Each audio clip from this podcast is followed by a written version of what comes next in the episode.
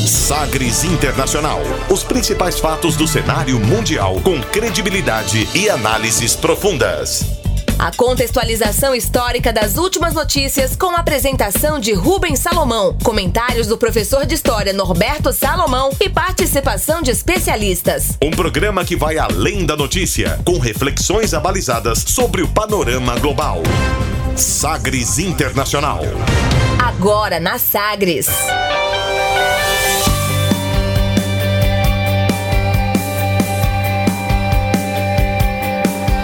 Olá, seja muito bem-vindo ao Sagres Internacional. A edição de hoje comigo Rubens Salomão e a partir de agora com você ouvinte Sagres, os fatos precisos e análises credenciadas sobre os principais temas mundiais. E você confere nesta edição o tema do dia, a história da Alemanha, que pretende investir 160 bilhões de euros na educação até 2030. A oposição perde força e o governo da Venezuela reabre a fronteira com o Brasil. Irã suspende alguns compromissos do acordo nuclear. Após silêncio, a Embaixada dos Estados Unidos reafirma apoio à entrada do Brasil na OCDE. Bolsonaro diz que prefeito de Nova York se comporta como radical e que vai ser bem recebido no Texas. E ainda nesta edição, a música mais tocada nas paradas do Havaí. Fique ligado, Sagres Internacional já está no ar. Você conectado com o mundo. Mundo. O mundo conectado a você. Sagres Internacional. Como sempre, o programa conta com a produção, comentários do professor de História e Geopolítica, Norberto Salomão. Oi, professor, tudo bem? Oi, Rubens, tudo bem? Olá, ouvintes. Estamos aqui mais uma vez, né? Firmes e fortes para podermos falar do cenário internacional. Vamos lá, vamos ver como é que fica isso. Tudo bem, vamos lá com essa edição do Sagres Internacional. Obrigado a você que nos acompanha, participe, mande a sua opinião aqui ao longo do programa. WhatsApp 98400 1757. Também pelo nosso e-mail aqui da Sagres, é o sistema sagres, arroba é, jornalismo arroba sistemasagres.com.br, jornalismo arroba sistemasagres.com.br, a sua importante opinião pra gente aqui no Sagres Internacional. E nós começamos o programa de hoje conferindo uma declaração de destaque nesta semana. Agora, as frases bem ou mal ditas por aí. La.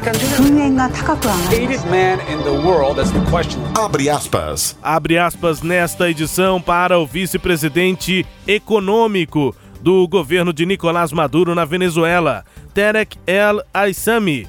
Ele anunciou a reabertura da fronteira com o Brasil. Y finalmente, restablecer, restablecer toda la vida económica, social, política, cultural, de intercambio que se da en nuestra frontera con Brasil. El comercio, el intercambio de bienes y servicios, etcétera. Y en consecuencia el presidente Maduro anuncia a la comunidad internacional la, la reapertura de la frontera terrestre con Brasil a partir del día de hoy. Y gradualmente iremos estableciendo y consolidando los mecanismos de control fron- fronterizo para que esta frontera sea cada vez más una frontera robusta de desarrollo económico productivo y que beneficie a ambos pueblos, a ambas naciones. Pois é, né? A declaração aí do ministro, né? Na prática é ministro, mas na Venezuela se chama vice-presidente econômico do governo de Nicolás Maduro, Tarek El Aissami. E ele eh, fez essa declaração no espanhol até eh, pronunciar de forma lenta nesse discurso, né? Que foi transmitido pela TV estatal venezuelana, definindo a retomada, né? A abertura, reabertura da fronteira com o Brasil. E parece que deu para entender, né? A tradução rápida aqui é isso, eh, buscando a melhor relação possível entre os dois países, a retomada de uma fronteira forte eh, e que tenha proveitos, que tenha eh, bons resultados para os dois países, é o que disse o Tarek é, é, vice-presidente econômico é, lá do governo venezuelano. A Venezuela reabriu a fronteira, portanto, depois de quase três meses. Foram 178 dias. O acesso oficial entre os países foi fechado por ordem do presidente Nicolás Maduro em 21 de fevereiro. A reabertura também foi confirmada pela Operação Acolhida, que cuida do fluxo migratório em Pacaraima, na cidade fronteiriça, lá no estado de Roraima. O presidente Jair Bolsonaro, do PSL, afirmou ser inteligente da parte do presidente da Venezuela a decisão de reabrir a fronteira com o Brasil. O fechamento foi uma retaliação à decisão do governo do Brasil de, em cooperação com os Estados Unidos, enviar ajuda humanitária à Venezuela, a pedido do autoproclamado presidente Juan Guaidó, opositor a Maduro. Ainda assim, o Brasil tentou enviar uma ajuda e ocorreram conflitos na fronteira ainda em fevereiro. Ele se eh, houve um enfrentamento entre militares venezuelanos e índios pemones da comunidade indígena venezuelana de Kumar, Cumarapacai, a 70 quilômetros da fronteira. A Proveia ONG de Defesa dos Direitos Humanos classificou os conflitos como massacre da Gran Sabana e diz que eles deixaram ao menos sete vítimas, incluindo três mortes aqui no Brasil, sendo quatro índios, pemones e 50 pessoas feridas. Já o deputado, líder oposicionista da Venezuela, Juan Guaidó, afirmou em entrevista ao jornal italiano La Stampa que aceitaria uma intervenção militar dos Estados Unidos em seu país para derrubar Nicolás Maduro Abre aspas. Se os americanos propusessem uma intervenção militar, eu provavelmente aceitaria. Fecha aspas. É a primeira vez que Guaidó fala abertamente sobre a possibilidade que já é aventada há anos por analistas políticos e denunciada por chavistas. A mudança, professor, aparentemente, é de mudança e de, de postura de Guaidó vem depois de mais uma tentativa frustrada, fracassada de golpe, de manifestações, manifestações convocadas pelo Guaidó não têm tido essa força que ele esperava e agora considera uma intervenção militar dos Estados Unidos na semana em que ah, o governo venezuelano reabriu a fronteira com o Brasil. Bom, é, é, é, isso mesmo, né, Rubens? Que situação embaraçosa né, que se encontra ali a Venezuela. É, são muitos é, é eventos e, ao mesmo tempo, também muitos fatores é, que colaboram para essa situação é, pelo próprio histórico que foi feito aí, né? A gente já falou da Venezuela, tem falado sempre, né? Os jornais todos. É, Lembramos é, que o primeiro programa detalhou historicamente a Venezuela, né? A, a, a, histórica edição número um. Né? Histórica né? edição número um do Sagres Internacional. E, e, mas aí, Rubens, o que eu vejo também é o seguinte: é, é o, de certa forma, em que pese o movimento do Guaidó não ter sido bem sucedido e as próprias manifestações que ele tem convocado não terem, é, é, não estarem conseguindo é, reunir a, a um, conjunto considerável de pessoas, né, que pudesse dar a ele essa força toda, é, de certa forma mexeu com o governo Maduro também, né?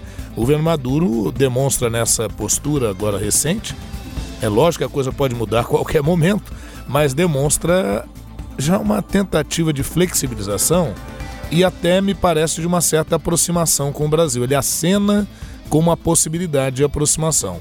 Vamos ver aí os passos seguintes da diplomacia, mas talvez já buscando uh, algum contato é, mais amistoso, não é?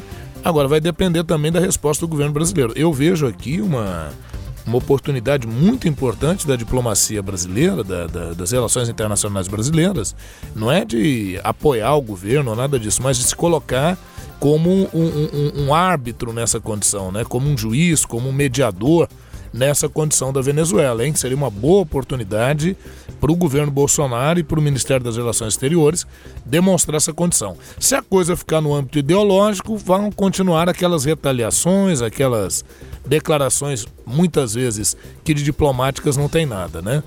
Uma outra questão também, Rubens, quando você falou que o Guaidó tem tentado, sem grande êxito, a manifestações mais efusivas contra o regime Maduro, é bom lembrar que o regime do Maduro, além de ter o apoio militar, há uma, uma atuação de milícias pró-Maduro, de grupos paramilitares que também limitam muito a possibilidade de uma manifestação popular mais efetiva contra o governo.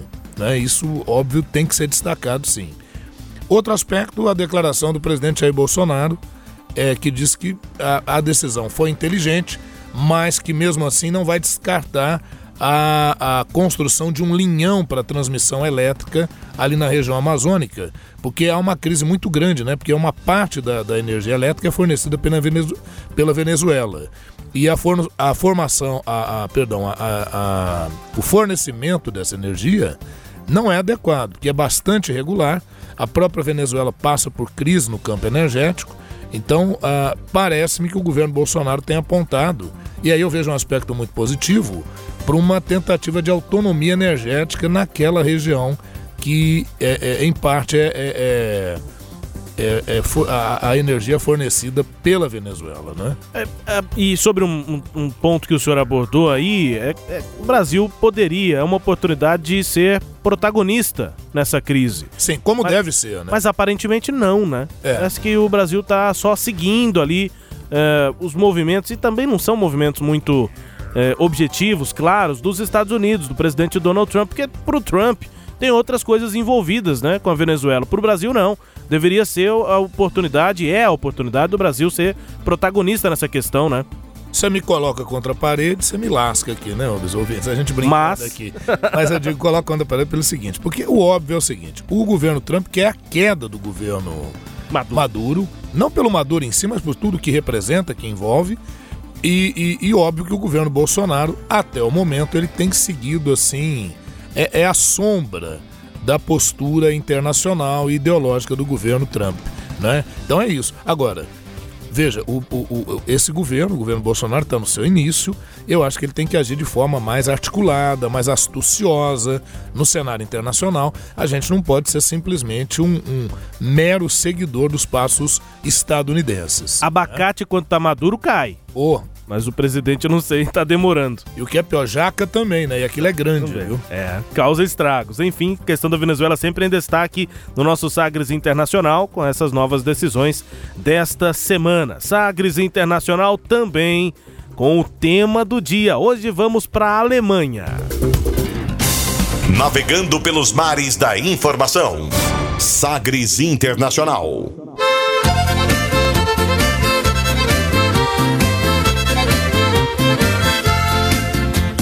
Das größte Glück auf dieser Welt ist Musik und der Wein. Dem Ohren denkt voll die Blaskapelle, der andere will die Gein. Die Neger spielen an Samba auf und wackeln mit dem Bauch. Der Zirkusclown noch trete mit einem Gartenschlauch. Doch wird im Himmel mal ein Festchen arrangiert. Was glauben Sie, da musiziert? Ja, das sind die Musikanten aus dem Zillertal.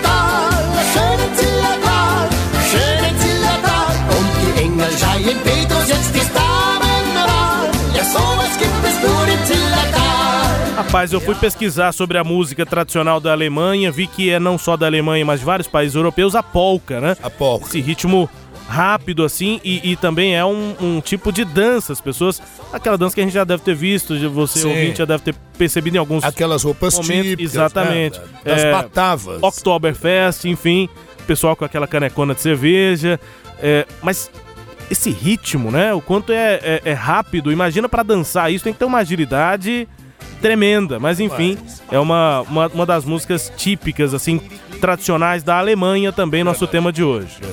A Alemanha que tem alguns nomes importantes, talvez um pouco importantes.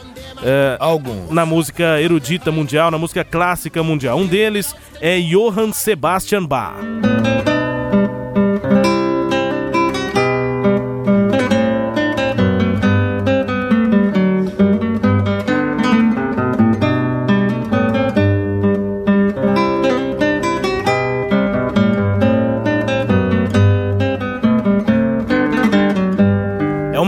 Injustiça completa tocar um trecho, uma peça de Johann Sebastian Bach que tem uma obra tão gigante e importante. Sem dúvida. Mas é o que a gente tem que fazer também com Ludwig van Beethoven.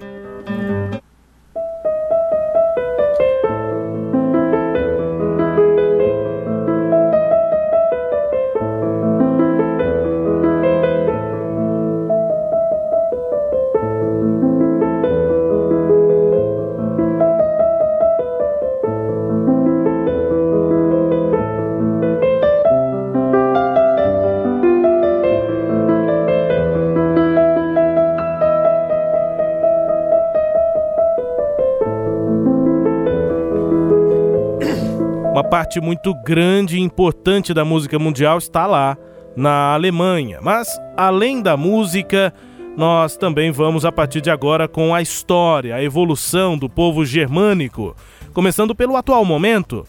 Enquanto o Brasil cota em média 30% dos recursos para as universidades, Deutschland ah, está no caminho contrário. A Deutsche Welle, a agência de notícias internacional da Alemanha, divulgou nesta semana que as universidades e centros de pesquisa do país vão ter mais recursos a partir de 2021. Segundo a ministra da Educação, Anja Kalitschek, o governo federal e os estados vão investir 160 bilhões de euros no ensino superior e na pesquisa científica entre 2021 e 2030. Em média, esse valor vai representar 2 bilhões de euros a mais por ano, na comparação com este ano de 2019, números apurados pela Deutsche Welle.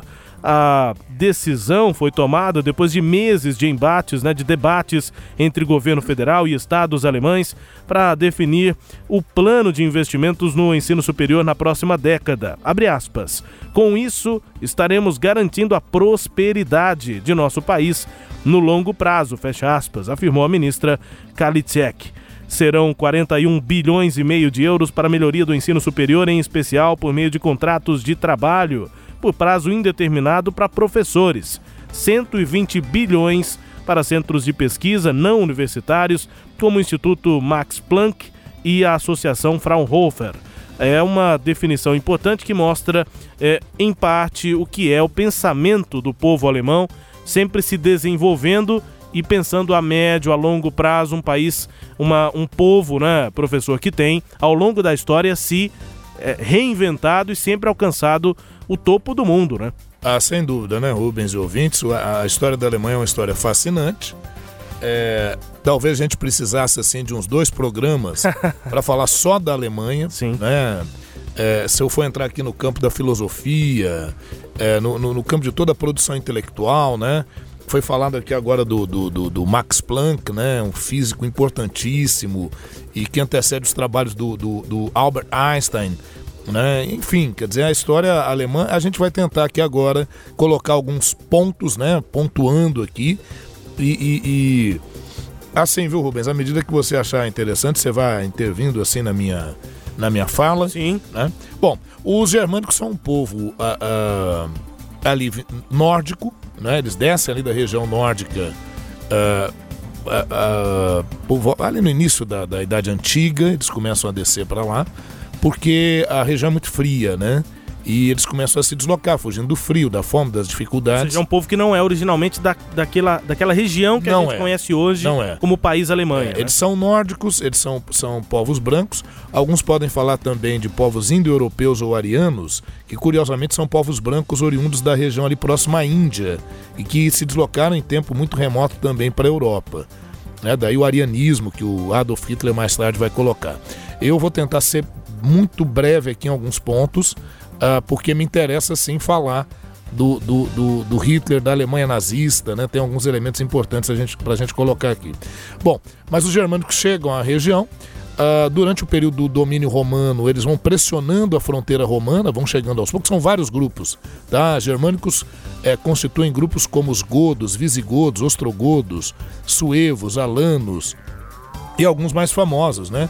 Como vândalos, anglos, saxões, né? Famosos. Ah, mas anglo-saxão não é lá da Inglaterra? Sim, eles vão se fixar lá. Depois, quando a Inglaterra se forma, ela quer ganhar uma identidade própria e aí busca fazer assim uma distinção entre o que seriam anglo-saxões e germânicos. Como os franceses também vão fazer. Os franceses são é, oriundos dos francos e que também são povos são povos de origem germânica, né? Mas uh, dentro, quando o Império Romano é, é, os germânicos vão penetrando. A, a, princípio são feitos alguns acordos com esses germânicos que vão compor a, a, base do exército romano já no período do Império. E quando o Império Romano chega ao final, aquilo que outrora fora o Império Romano do Ocidente, que chega ao fim por crises internas e por invasões bárbaras, né? entre esses bárbaros estão os germânicos, quando chega ao final, o Império Romano Naquela área onde outrora fora o Império Romano do Ocidente, formam-se vários reinos bárbaros germânicos. E desses vários reinos bárbaros germânicos vai se destacar o reino dos francos, né, cujo principal nome foi a figura de Carlos Magno, que vai constituir um império. Né? Então, em plena Idade Média, antes mesmo que o feudalismo se efetivasse na Europa, nós vamos ter o Império Carolíngio. E o Carlos Magno vai ser um grande aliado da Igreja Católica. No ano 800, ele é sagrado como imperador e como imperador que estaria restaurando aquilo que fora o Império Romano. Então já vai se falar em um Império Romano-Germânico, o que será base lá no século X para o Sacro Império Romano-Germânico, que os alemães do século XIX vão chamar de Primeiro Reich. Né? Olha, os alemães lá do século XIX, o romantismo alemão, vão chamar de primeiro Reich. Se me permitir, Rubens, aí vai virar uma aulinha de história mesmo, mas é uhum. muito breve, que é o seguinte. Nós sabemos que o Renascimento, que está ali nos séculos 14, 15 e 16, e que o Iluminismo, que está no século 18, eles consideram a Idade Média como a Idade das Trevas, em que nada de bom foi produzido. Mas é bom lembrar que a Idade Média foi quando se formaram reinos uh, bárbaros, né, que vão dar origem a países europeus que conhecemos hoje. E a onda nacionalista na Europa, ela ganha ênfase no século XIX. E a estética de texto, o estilo artístico é o romantismo. Então o romantismo resgata a Idade Média como a Idade Dourada. E nesse contexto do romantismo é que estará o movimento de unificação alemão, lá no século XIX. Então, quando esse movimento de unificação volta os seus olhos para a Idade Média, ele valoriza a Idade Média como Idade Dourada e vai considerar o Sacro Império Romano Germânico, originado ali no Império do Carlos Magno, como primeiro Reich, quer dizer, como primeiro Reich significa império, como primeiro Império Germânico, que durou mil anos. Ele foi do século IX até o século XIX, só deixando, só se fragmentando efetivamente quando da formação da Alemanha. Né? Mas agora eu falo da formação da Alemanha. Mas era referência então, né? O primeiro Referência. Torna-se uma referência. No momento em que o povo era. Isso. Mas eu digo forte, assim, né? É, o primeiro Reich é uma identidade que é criada no século XIX em relação ao passado germânico. Uhum. Né? Bom, uh, mas antes de ir, ir à frente, eu não poderia deixar de falar sobre a reforma protestante na Alemanha, do Martinho Lutero, que é um marco como ruptura, a grande ruptura da Igreja Católica uh, no Ocidente nesse período. Né? O Lutero tem uma uma obra importante. É, é, ele traduziu a Bíblia, foi o primeiro a traduzir a Bíblia para uma língua nacional, que foi a língua alemã. Né? E, e depois disso, nós tivemos no século XVII uma guerra importante, a chamada Guerra dos 30 Anos, entre 1618 e 1648, envolvendo católicos e protestantes. E nessa guerra, curiosamente, a França, apesar de ser predominantemente católica e ter como grande nome um cardeal, que foi o cardeal Richelieu, por questões estratégicas, a França se alia aos protestantes e se torna protagonista nessa guerra dos 30 anos. E essa guerra chega ao final por um acordo chamado Paz de Westfalen, que é uma região lá da Alemanha. E nesse acordo, adivinha, a França exigiu ficar com a região da Alsácia e Lorena, que era uma região dos alemães. Bom, isso já vai gerar aí uma intriga profunda né, entre franceses e alemães. Bom, no futuro, século XIX, até o século XIX não havia Alemanha, havia uma confederação de estados germânicos, liderada pela Áustria, pela família Habsburgo, da Áustria. Mas no século XIX a gente tem um embate muito forte entre a família Habsburgo da Áustria e a família Brandenburg, Hohenzollern-Brandenburg da Prússia. A Prússia é um estado fortíssimo do norte da Alemanha. A partir do século XVI, XVII, ganha ênfase econômica e a Prússia tem por ideário unificar a Alemanha. E aí destaca-se o nome do Guilherme I e do seu ministro, o, o Otto von Bismarck, né, o chanceler de ferro, o homem que vai articular a unificação da Alemanha. É interessante dizer que a Alemanha, antes de se unificar politicamente, a Prússia, propõe uma unidade econômica, que seria um embrião da futura União Europeia. É o chamado Zollverein, que propunha uma união aduaneira, uma união alfandegária entre aqueles 39 principados que compunham a Confederação Germânica, ainda não havia Alemanha. Bom, ocorreram guerras para que a Alemanha se unificasse, a Guerra dos Ducados em 1864, uma guerra importantíssima contra a Áustria, em que em sete semanas a Prússia vence a Áustria, a Guerra Austro-Prussiana, e depois a Guerra da, da Prússia contra o sobrinho de Napoleão Bonaparte, o Napoleão III, entre 1869 e 1871. Foi a Guerra Franco-Prussiana. E a Prússia vence e impõe à França um humilhante acordo. O Tratado de Frankfurt, pelo qual a França teria que devolver Alsácia e Lorena, até aí tudo bem, mas aí vem a parte humilhante. A Alemanha, agora unificada, vai nomear um Kaiser. Kaiser, uma expressão germânica para César, então o imperador, que será o, o, o imperador uh, Guilherme. E, e humilhante é que os franceses teriam que ceder o Palácio de Versalhes, que é o orgulho francês, com todas as despesas pagas para a coroação feita na França do Kaiser alemão. O que, que isso vai gerar nos franceses? Uma ideia de vingança. Né? Em francês poderíamos falar revanche. O revanchismo francês que estará presente lá na Primeira Guerra Mundial. Bom, a Alemanha unificada torna-se uma força muito grande, tem o ideário expansionista, existe a ideia do uh, espaço vital germânico, né? e de uma política abrangente, a Weltpolitik alemã, e a partir daí a Alemanha faz uma tríplice aliança, envolvendo a Alemanha, Áustria, o Império Austro-Húngaro, que ela tinha derrotado, mas agora voltam as boas, porque são de origem germânica, então um ideal pan-germânico, né? e aí a ideia do segundo Reich.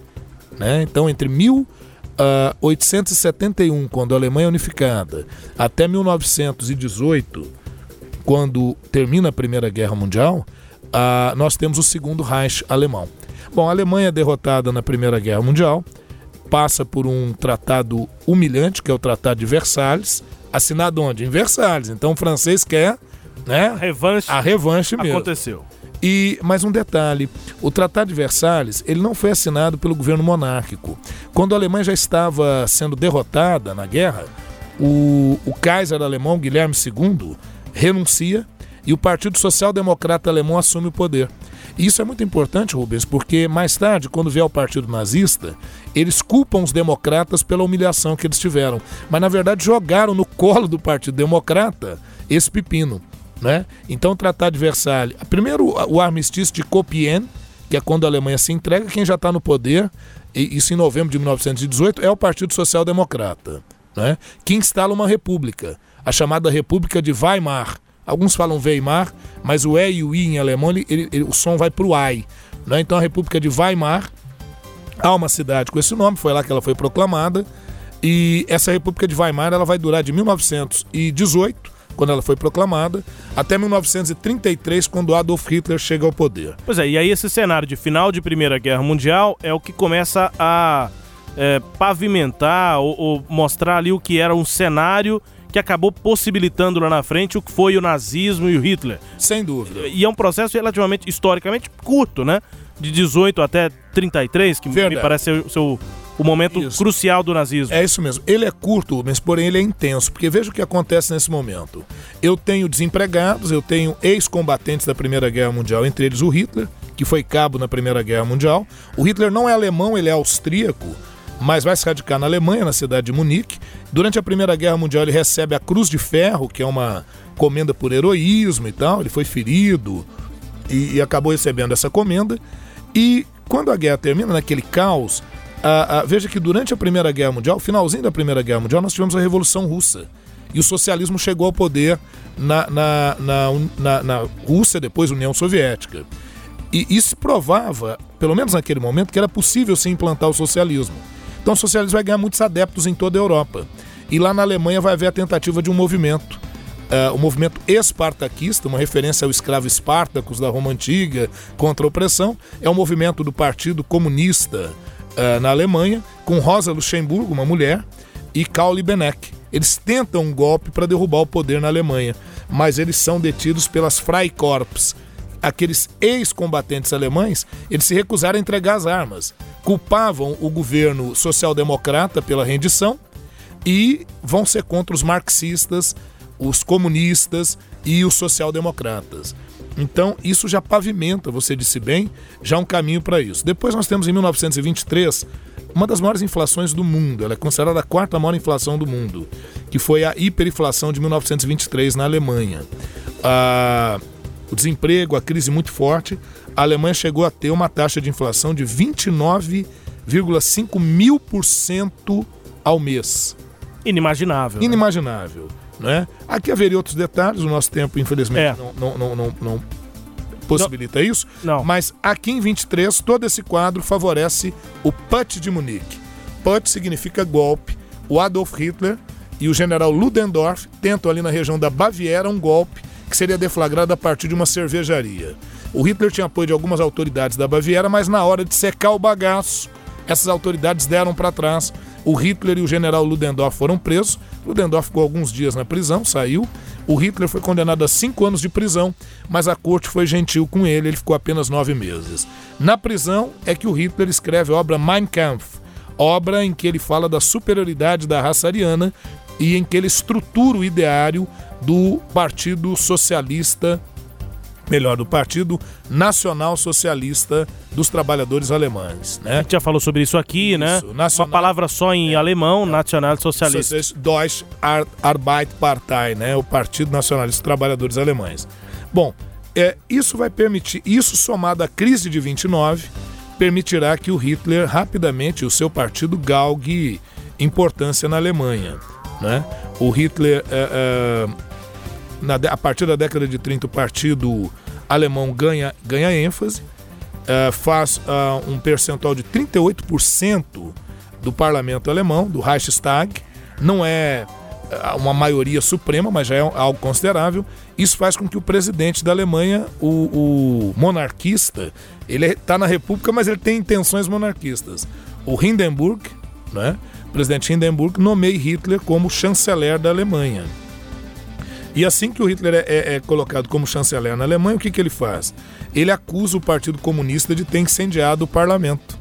Com isso, ele consegue estabelecer como chanceler leis duríssimas de restrição às liberdades, né? então, a pretexto de garantir a ordem, manda prender os comunistas, outros membros de esquerda, então isso vai quebrando qualquer ideário de que o Partido Nazista fosse de esquerda, em que pese o nome Nacional Socialista. Agora veja, não que dentro do Partido Nacional Socialista não existissem membros de esquerda, mas eles vão ser expurgados do partido.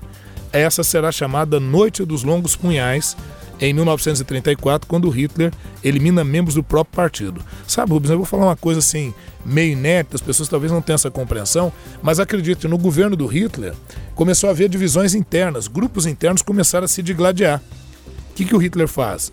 Ele manda assassinar, os, executar os principais membros internos do partido.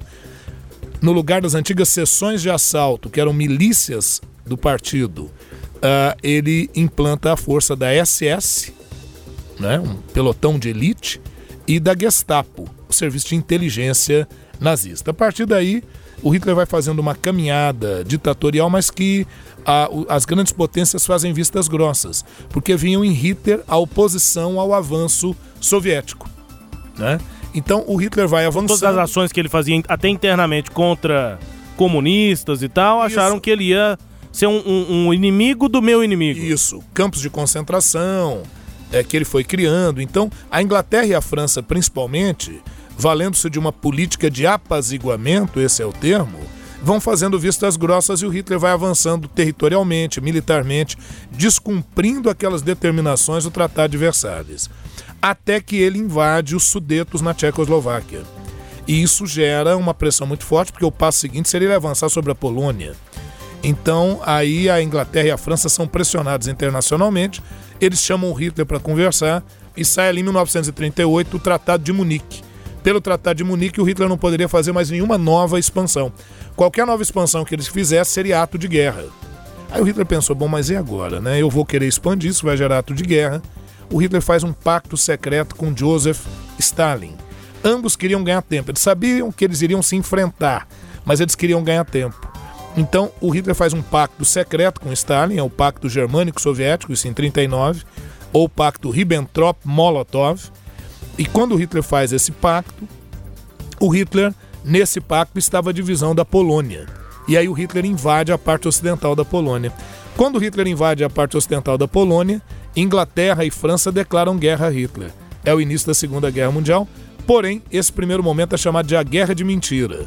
E por que a guerra de mentira? Porque a Inglaterra e a França declaram guerra, mas não atacam. Eles ficam esperando a reação da União Soviética, que não houve, porque havia um pacto secreto. Então aí estava revelado esse pacto. Aí não tem jeito, aí a guerra realmente avança. Em 1940 o Hitler domina a França. Uh, o Hitler destrói grande parte da marinha britânica, o que vai restar para a Inglaterra de, de, reação é a Força Aérea, né? A, a, a, Real Força Aérea Alemã, a RAF.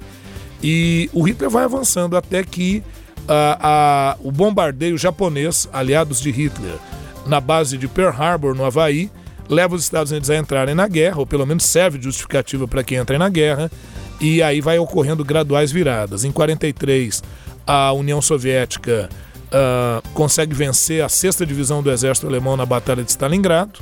Em 44, 6 de junho de 44, o dia D, tropas lideradas pelos Estados Unidos de aliados conseguem invadir a Normandia na França e já em 45 as tropas soviéticas chegam a Berlim.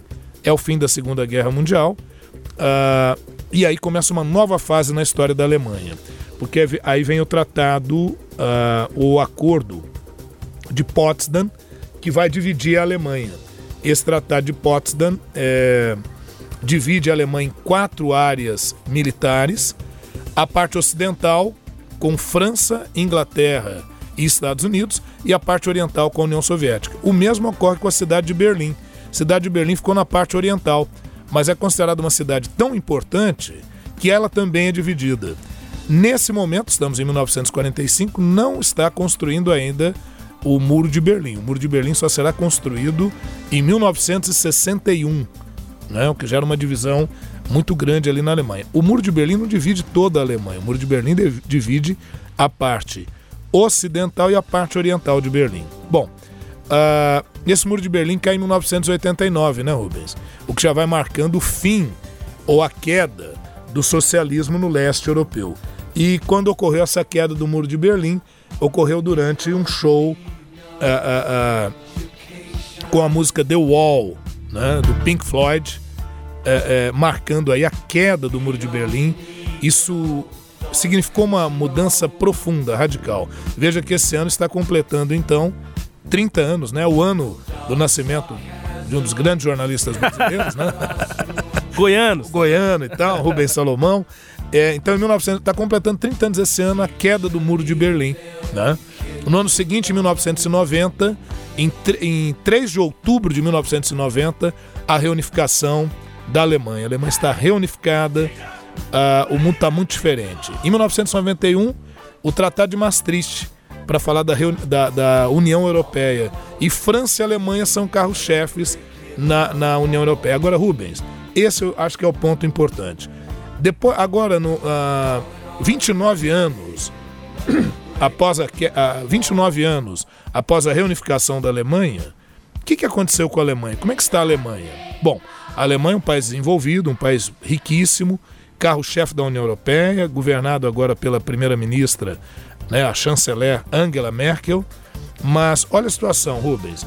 Nos últimos 29 anos, a Alemanha injetou mais de 2 trilhões de euros uh, na parte oriental, seria a parte pobre da Alemanha. Né?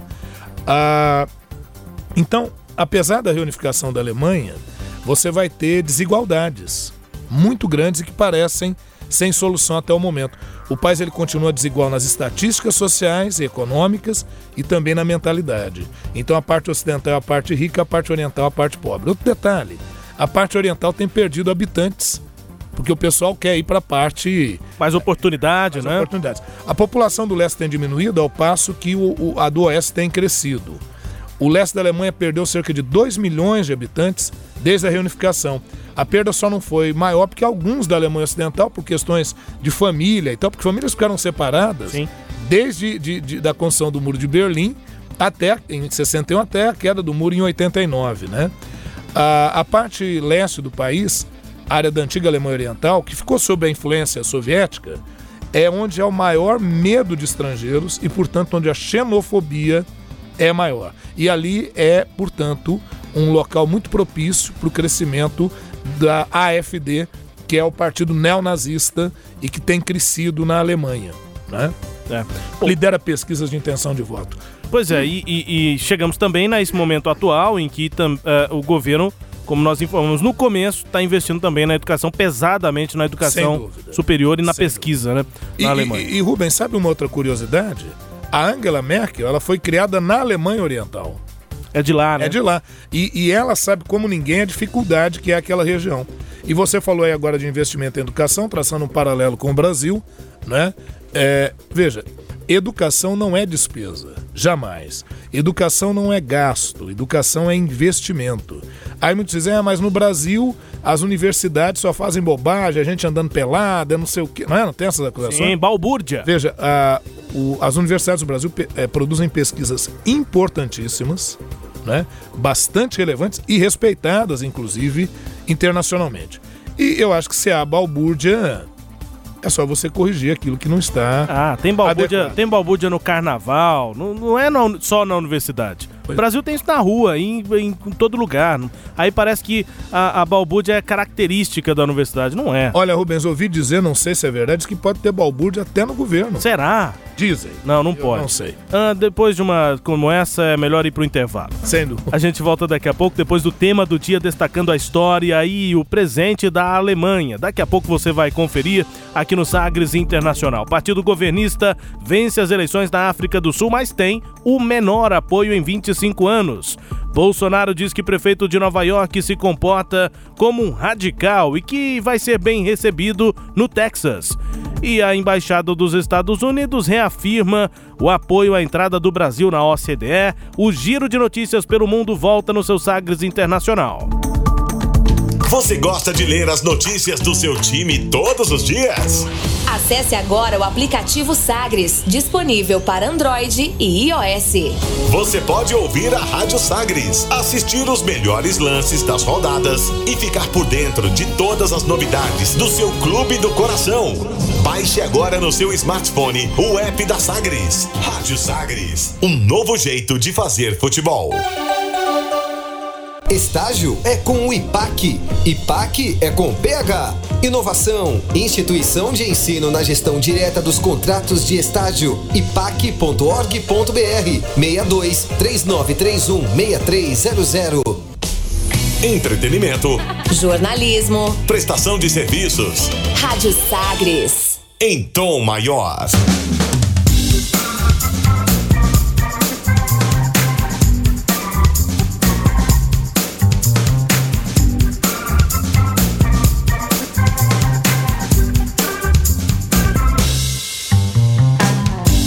Sagres Internacional que está de volta no seu Sagres no rádio, na internet, conectados conosco e as notícias do mundo. Hora de girar pelas informações.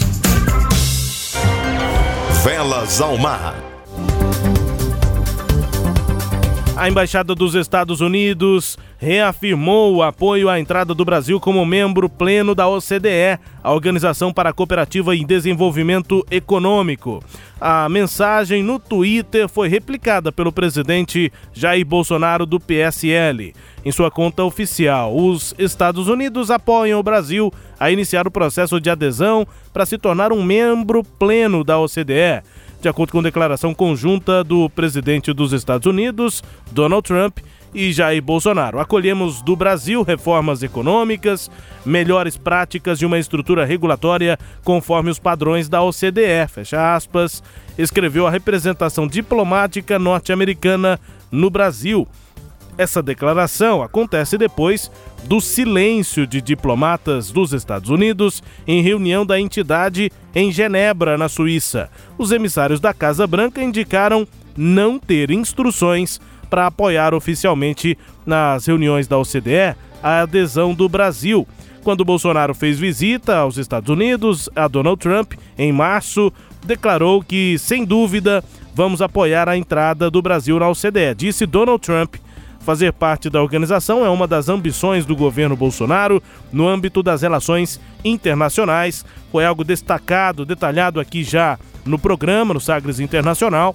E agora, professor, a situação é: o, o presidente, né, o Donald Trump, fala publicamente, ou pelo menos tuita, que vai apoiar a, a, entrada do Brasil, mas chegam lá os representantes da Casa Branca eh, na OCDE e não falam nada sobre isso. Parece que uma coisa é a declaração pública, outra coisa é a declaração oficial. É verdade. E, e o, o, o, Trump, muitas vezes, ele é um fanfarrão né, nas coisas que ele coloca. Porque, é, agora, a, a, pergunta que o ouvinte pode estar se fazendo é o seguinte: mas não seria bom para o Brasil fazer parte da OCDE? Nós já falamos isso aqui antes, mas é bom reafirmar que é um clube de países ricos. Não é bom participar de um clube de países ricos? Bom, quando você é rico, é. Então eu queria que você imaginasse o seguinte: você é um cara que não é. que é pobrezinho, humilde, e você é convidado para aquela festa do rico, tá certo? E aí você não tem nem roupa para ir, né? Então esse é, esse é, um problema, quer dizer, você, você, entra em condição de desvantagem. Quando você está em posição de desvantagem para participar de uma festa assim, o que, que você tem que fazer? Ceder e só você é que cede. Então, qual que é a grande crítica a essa pretensão? Não é fazer parte do OCDE, é que para fazer parte do OCDE o Brasil está fazendo uma série de concessões unilaterais. E aí não é muito benéfico para a gente. Segunda coisa que não é muito legal, para fazer parte da OCDE, a gente acaba abandonando, isso foi falado em, em, em, programas anteriores, o protagonismo que o Brasil vinha desenvolvendo em relação aos países do terceiro mundo, os países africanos, os países asiáticos, os países latino-americanos, no BRICS. Então a gente começa a perder um espaço que só o tempo vai poder dizer se é importante ou não. Mas de antemão, fazendo assim um exercício teleológico, assim, né, futurista, não parece uma coisa muito legal da maneira como está sendo pensada.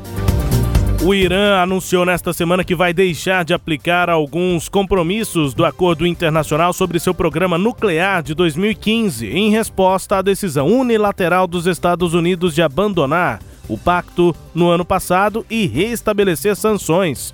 Teherã, capital do Irã, ameaçou renunciar a outros compromissos caso os demais países signatários do acordo de 2015 não encontrem uma solução em um prazo de 60 dias para aliviar os efeitos das sanções americanas contra o país, em particular nos setores petroleiro e bancário. O anúncio acontece em um momento de grande tensão entre Irã e Estados Unidos, que anunciou na terça-feira o envio de bombardeiros bombardeiros B-52 ao Golfo.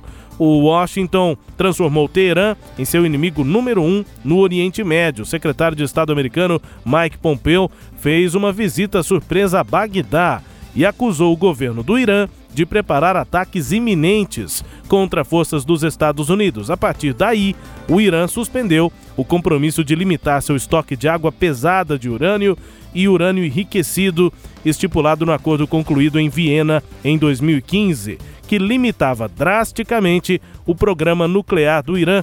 O presidente Hassan Rouhani destacou que as medidas estão em conformidade com o Acordo de Viena, que permite às partes suspender parcial ou totalmente alguns de seus compromissos em caso de descumprimento da outra parte, nesse caso, o Irã alega descumprimento por parte dos Estados Unidos. É, tá aí mais uma tensãozinha, né? Para ser assim modesto no Oriente Médio.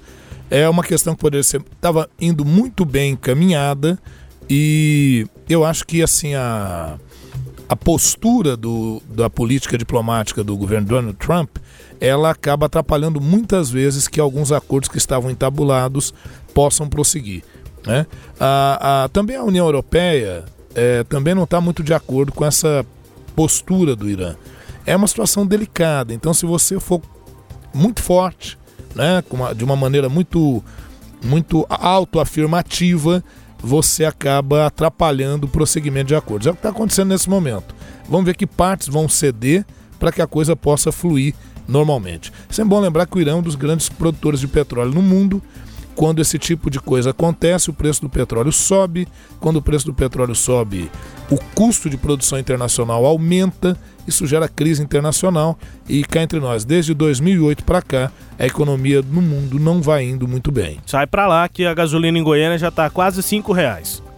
E tem, é. e tem impacto direto, né? Quem pensa que não, total. impacto direto ainda mais é. com a política da Petrobras de reajustar quase todo dia. Na prática está sendo aí a cada três dias, tem reajuste na refinaria, cai na, na no bolso aqui Ô, Rubens, vamos, vamos, pensar assim de uma forma breve, né? Quando você tem aumento do preço dos combustíveis, de, nesse, de caráter internacional, não é só aqui no Brasil, né? uhum. né? Você tem essa oscilação do petróleo, os custos de produção aumentam. Se os custos de produção aumentam, você imagina que eu sou um empresário, um industrial eu preciso de capital para poder produzir.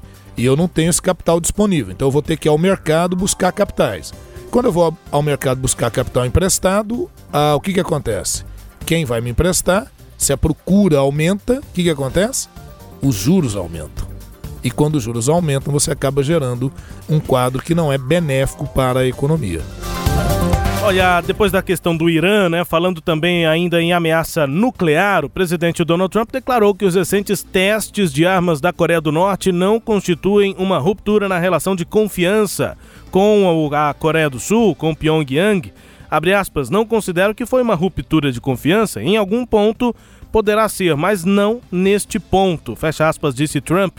A Coreia do Norte testou nesta semana projéteis que, segundo o regime de Kim Jong-un, são de longo alcance. Dias antes, os militares norte-coreanos haviam feito outro teste balístico porque eh, que acredita-se ter sido com armas ah, de alcance menor. Antes, Donald Trump disse que não acreditava que a Coreia do Norte esteja pronta para negociar com os norte-americanos. Segue idas e vindas depois da histórica relação iniciada entre Estados Unidos e Coreia do Norte. Olha aí, achei fofo. Fofo, né? Não é verdade? É um Então, teatro, Você né? vê que nesse caso o Trump já pega mais leve. Por quê? Porque ele usa a Coreia do Norte para fazer pressão na China. né? Então, assim, é- essa é a questão. No cenário internacional é um xadrez, não é, Rubens? Então, nem sempre você vai agir da mesma maneira e nem com a mesma medida. É. Eu, tô chamando de teatro ainda. Tá muito bem. É isso mesmo.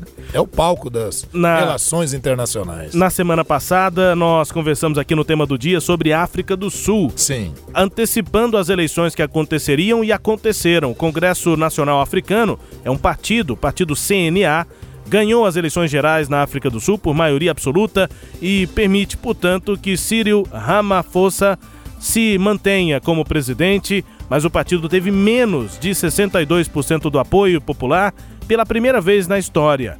Abre aspas, 48 partidos participavam. O que se deveria esperar? A questão é que a marca CNA é ainda a marca do povo da África do Sul, fecha aspas, foi o que disse depois do resultado o secretário-geral do partido, Assi Magashuli, em relação à queda no apoio. Os resultados consolidam a liderança, a, lider, a Liberal Aliança Democrática, a AD, que é um partido de centro. É, A AD, portanto, fica consolidada como sendo o segundo maior partido da África do Sul e a AD teve 20% dos votos. A extrema esquerda também teve números melhores. Os Lutadores pela Liberdade Econômica, EFF, em sigla em inglês, teve 10% dos votos. Dados oficiais mostram uma participação popular de 65%, a menor no período democrático, uma queda de 8 pontos em relação a 2014, principalmente por conta do descontentamento com a política dos africanos do Sul e dos sul-africanos e o clima ruim em algumas regiões. Os resultados deste pleito foram os piores para o CNA em uma eleição geral desde o fim definitivo do sistema segregacionista, o apartheid, já exatamente há 25 anos, nosso tema do dia no programa passado. É, é isso mesmo, né? Agora veja você que eh, falou aqui que há um descontentamento em relação à política, é mais até do que isso, né? Há realmente um, um- um desânimo muito grande. As perspectivas, principalmente para a população mais carente na África do Sul, não é das melhores, mas ah, o partido eh, do Congresso Nacional Africano continua aí firme e forte, eh, em que pese ter tido uma, uma queda considerável em termos de, de percentual de votos, né? Lembrar que esse partido é o partido que surgiu lá na África do Sul pelas lideranças negras sul-africanas, é um partido de luta, é o partido é, do qual o grande nome foi o, o- o Nelson Mandela, né? Agora, realmente começa a ficar em aberta a situação na África do Sul e é preciso ficar muito atento com o que pode acontecer com aquela região. Infelizmente, o fim do apartheid, como falamos no programa de edição passada, né, Rubens? Isso. Não significou uma distribuição de renda, uma melhoria para uma parte considerável da população, principalmente de negros sul-africanos. Sagres Internacional também com as notícias do Brasil. O Ernesto nos convidou. Brasil Internacional. Presidente Jair Bolsonaro aproveitou o café da manhã com deputados federais nesta semana para fazer críticas ao prefeito de Nova York, Bill de Blasio, que comemorou a desistência de Bolsonaro de ir à cidade americana para ser homenageado num jantar de gala. No encontro com deputados, o presidente disse que o norte-americano, aspas, se comportava como um radical e preparava manifestações e pro protestos os piores possíveis contra ele. O presidente receberia em Nova York homenagem promovida pela Câmara de Comércio Brasil-Estados Unidos. Abre aspas, eu não poderia comparecer a uma cidade onde o chefe do executivo, o prefeito no caso, se comportava como um radical, promovendo e se preparando para fazer manifestações as piores possíveis contra a minha presença, fecha aspas.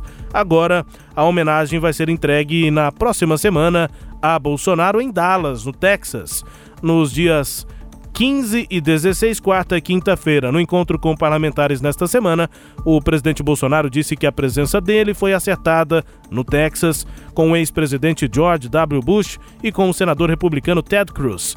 Abre aspas, se eu não posso ser bem recebido em Nova York, seremos no Texas, como está tudo acertado pelo ex-presidente Bush.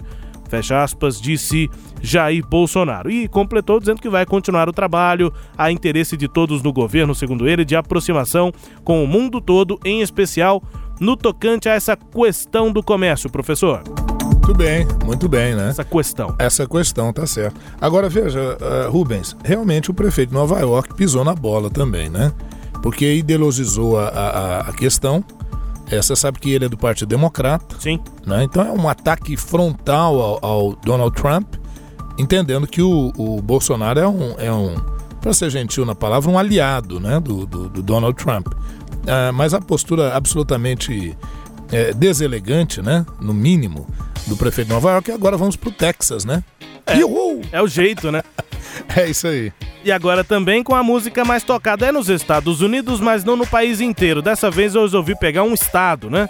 Que é o Havaí é um território dos, dos Estados Unidos. É, é, estado, professor? É isso mesmo, né? Qual que é? O Havaí? O Havaí, sim. É um estado, né? Acho que é o quinquagésimo estado americano, se eu não me engano. O Alasca também é, é enfim. Também é. Mas nós vamos pro Havaí, que tem lá a sua é, total é, de diferença cultural, Sim, histórica, peculiaridades, é. peculiaridades onde nasceu Barack Hussein Obama II. Exatamente. Né? Havaiano. Havaiano. O presidente, ex-presidente dos Estados Unidos. Vamos pro Havaí para conferir a música Utu Bang Bang do Kaikena Scalan é a primeira tocada no Havaí. Aí eu tive que fazer uma pesquisinha. De acordo com o próprio Shazam, a música está sendo bem tocada. E rádios locais, as rádios mais tocadas no Havaí. Quando você vai para o Havaí, paga aquela passagem baratinha, hospedagem também, tudo barato.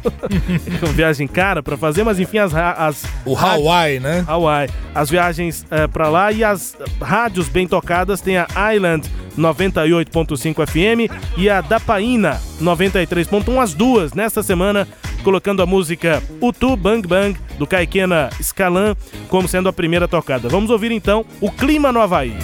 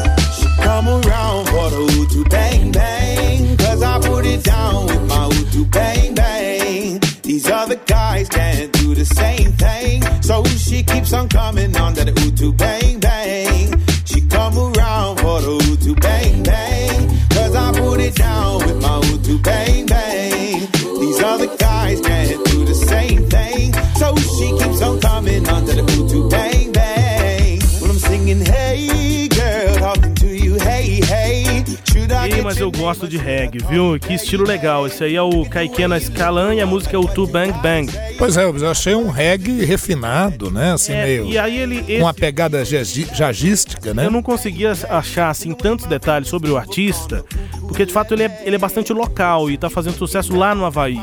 É, mas ele, o que eu consegui encontrar é que ele teve uma participação recente é, em um trabalho da, da banda Sudden Rush que é uma banda assim histórica para o Havaí, também para a música dos Estados Unidos, mas principalmente para o Havaí, que foi é, fundada lá em 93, em que artistas havaianos começaram a fazer, lá nos anos 90, uma mistura do hip hop, do pop dos Estados certo. Unidos, com aquela música tradicional, com reggae, com a música tradicional do Havaí. E o, o Sem o ukulele. É, o Kaikena Scalan fez uma, uma, um trabalho com essa banda, né? Com a Southern Rush uh, no ano passado. Então ele tá também nessa vibe. Ele gosta muito de hip hop, vi lá as redes sociais dele. É, então é um cara que mistura muita coisa. Não consegui fazer a tradução do Maori, né, do havaiano, da língua, é, pro, dessa, do nome da música, o Tu Bang Bang. Mas boa parte dela é cantada em inglês e a tradução é mais ou menos assim. Até onde, até onde isso vai agora? Ela veio pelo meu O Tu Bang Bang. Eu dei para ela o meu O Tu Bang Bang os outros caras não conseguem fazer a mesma coisa. Então ela continua vindo pelo meu Utu Bang Bang. E garota, deixe-me falar com você. Eu não deveria saber o seu nome ou te chamar de amor? Ela disse que ama o jeito que eu canto. Eu acho que tem, né? O Utu Bang Bang é meio que o borogodó dele. Isso. Pra não dizer outra coisa. Pode ser, né?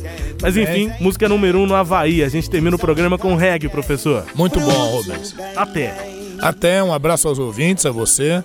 É, próxima semana estamos aqui com novas notícias e informações. Obrigado pela companhia de todos. Nosso Sagres Internacional semanalmente com você, deixando por dentro aí do que acontece pelo mundo e também com música boa. Grande abraço, até a próxima edição.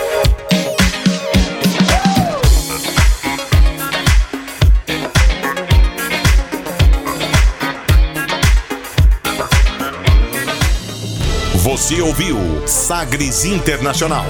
Os principais fatos do cenário mundial com credibilidade e análises profundas.